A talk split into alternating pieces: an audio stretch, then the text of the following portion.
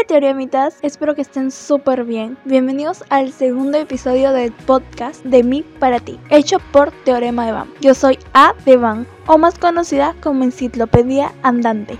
Yo soy la chica de las plumas e igualmente les doy la bienvenida al episodio titulado Libro de Biología versus la realidad, parte 2. Y en este capítulo les hablaremos de los cambios psicológicos. Exacto, chica de las plumas, y en lo personal considero que estos cambios son muy importantes, no solo porque pensamos diferente o tenemos nuevas ideologías, sino porque cambiamos la manera de percibir al mundo y las cosas que nos rodean y ahora, sin más rodeos, empezamos de una vez con el podcast. Primero veamos qué nos dice el famoso libro de biología sobre los cambios psicológicos. Número 1. Emociones contradictorias. Tienen tendencia a ser temperamentales e impulsivos. Experimentan emociones opuestas. Se puede decir que estos son uno de los conceptos en los cambios psicológicos que son rescatables de este tema. El experimentar emociones opuestas o temperamentales es normal a esta edad. En cambio, los impulsos son personales y depende mucho de cada persona. No se puede generalizar a todos los adolescentes. De ahí es donde radica la frase, no creo que la gente entienda lo estresante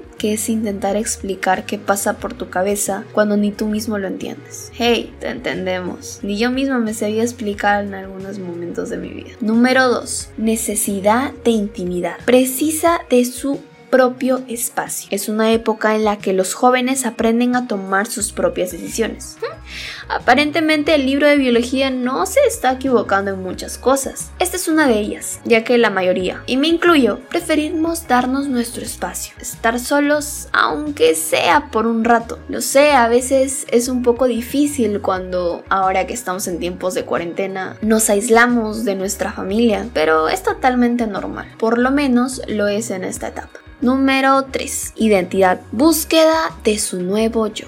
Aunque algunos adolescentes no lo quieran aceptar, la adolescencia es una época de muchos cambios. Te estás volviendo adulto, aún sin querer serlo todavía. En esta etapa es donde más te cuestionas, donde empiezas a temblar los anteriores ideales que tenías antes de pasar esta etapa, los planes que queríamos que sucedieran. De alguna manera u otra, en algún momento de nuestras vidas hemos pensado cómo queríamos que fuera nuestra vida. Queríamos viajar por todo el mundo, ayudar personas, ser ricos o millonarios, tantos planes que se quedaron en el olvido por esta búsqueda de su nuevo yo.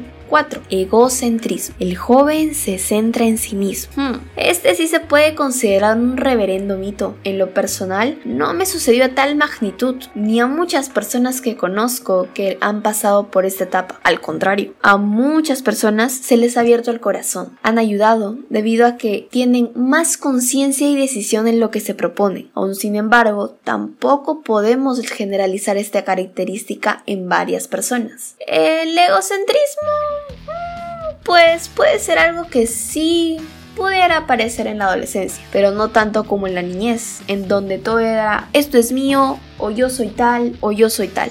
Lamentablemente, estamos en una época de cambios. Cambios que duras penas vamos a tener que aceptar, sí o sí. Incontención. Los adolescentes piensan que nadie les entiende. Esto es muy pero muy cierto. La mayoría de los adolescentes, me incluyo, pensamos que nadie nos entiende, que nadie ha pasado por lo que estamos pasando, pero tenemos que entender que aunque seamos únicos e irrepetibles, hay personas como tus papás, hermanos, primos, amigos que han pasado por algo muy similar y que te pueden ayudar. Sé que suena como un profesor de 40 años, pero es muy cierto. Como dice el dicho, el diablo sabe más por viejo que por diablo. Y es que la experiencia nos da sabiduría. Violencia es lo que suele preocupar más. Considero que este cambio está muy generalizado, debido a que se tiene una mala imagen del adolescente. Siempre se ha pensado esto, pero no es así. En lo personal considero que se ha relacionado a los malos días que todas las personas suelen tener y sumado a que los adolescentes estamos más propensos a molestarnos o a molestarse, dice que somos rudos o contestones. Y en lo personal, soy una persona impaciente y me molesto muy pero muy rápido. Pero no por eso me convertí en una persona violenta. Recalquemos que una cosa es ser violenta y una muy diferente es tener un mal día. Deseo sexual. Las hormonas juegan un papel vital en esta etapa y producen sentimientos confusos en los jóvenes. Aquí el libro de biología ha vuelto a ser. Esto es muy cierto y no es algo de lo que debería deberíamos avergonzarnos, ya que es muy natural. En esta etapa vemos a las personas de distintas maneras, amigos, novios, patas, compas, enemigos y un sinfín de distintas maneras. Y también es cierto que varias veces andamos sentimentalmente confundidos y las hormonas nos tienen locas o locos. Así que tengan calma que en algún momento todo volverá a su equilibrio. Y pasamos a la parte de las experiencias. En lo personal considero que los cambios psicológicos son más resaltantes que los físicos porque estos últimos cambian la forma de tu cuerpo e incluso puede ser la fisiología de este. Pero los cambios psicológicos te cambian la manera de ver al mundo, de percibir ciertas situaciones, de sentir, de pensar, que es tan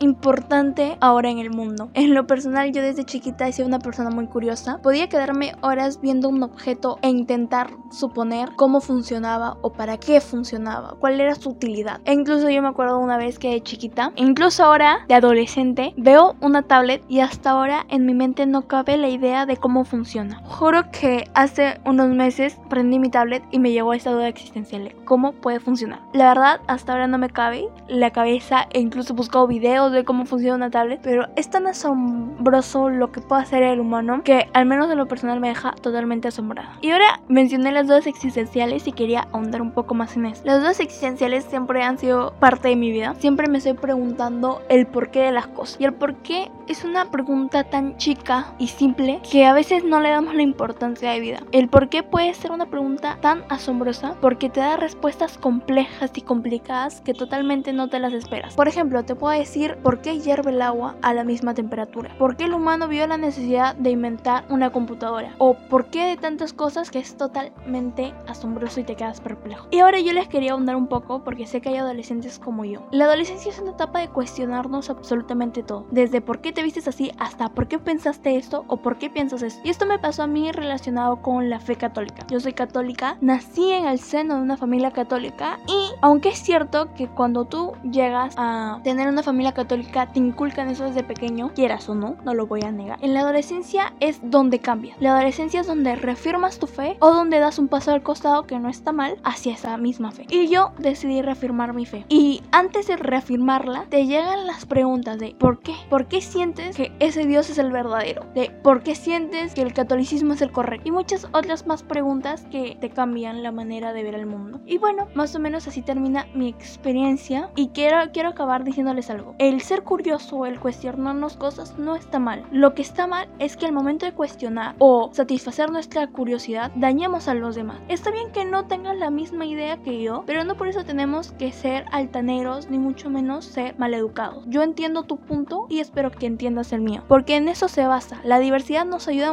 muchísimo, la diversidad no tiene que ser una excusa para la exclusión social. Si tú eres ateo, perfecto, está bien por ti. Si eres musulmán, está bien, perfecto. Si eres católico, si eres hindú, si eres judío, agnóstico o lo que tú quieras, la diversidad nos ayuda muchísimo y no hay que ponerle excusas o razones para excluir a alguien. No lo hagamos. Y ahora sí, concentrémonos un poco en experiencias, por ejemplo la mía. Pues cuando era adolescente, bueno, lo sigo siendo, fue muy difícil tratar de sobrellevar estas emociones que iban a full. Parecía, no sé si ustedes habrán visto crónicas vampíricas o de Vampire Diaries, donde cuando una persona se convertía en vampiro sus emociones se multiplicaban por mil. Algo así es ser adolescente. A veces, bueno, si eres mujer, aunque no, olvidemos de los estereotipos. Cualquier adolescente puede sentir de la felicidad a la tristeza en un solo paso, menos de un minuto. Es cierto, no es tan radical, pero en algunos momentos pasa. O el cuestionarse de qué es lo que sigue después de la secundaria, en qué voy a dedicar. ¿Tengo que concentrarme en el dinero o tengo que concentrarme en lo que quiero hacer? Otras personas estarán tipo, no me preocupo, aún me quedan años, voy a disfrutar la vida al máximo. Sí, mucha suerte con esas personas. Mi experiencia, pues la verdad es que no fue así. Al empezar la adolescencia, lo único que tenía en mente era sacarme buenas notas, a postular una beca y así tratar de encontrar mi camino. Quise irme de casa, no les voy a mentir.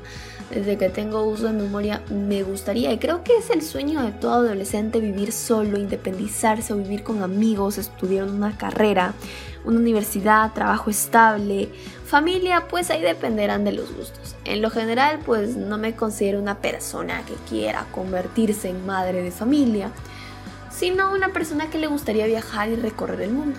No lo sé, me llama mucho la atención. Mientras tanto, pasaban esos cambios, se iban de uno a otro, de uno a otro, cambiaban peor un partido de ping pong. Sin embargo, tuve que aprender a sobrellevarlo, calmar mis emociones y ahí es donde da el conocido bloqueo emocional o la ansiedad. Ambas cosas me pasaron, no te los voy a negar, pero tuve que sobrellevarlo a partir de meditación, música, ejercicios, temas que seguiremos viendo en la continuidad de estos episodios.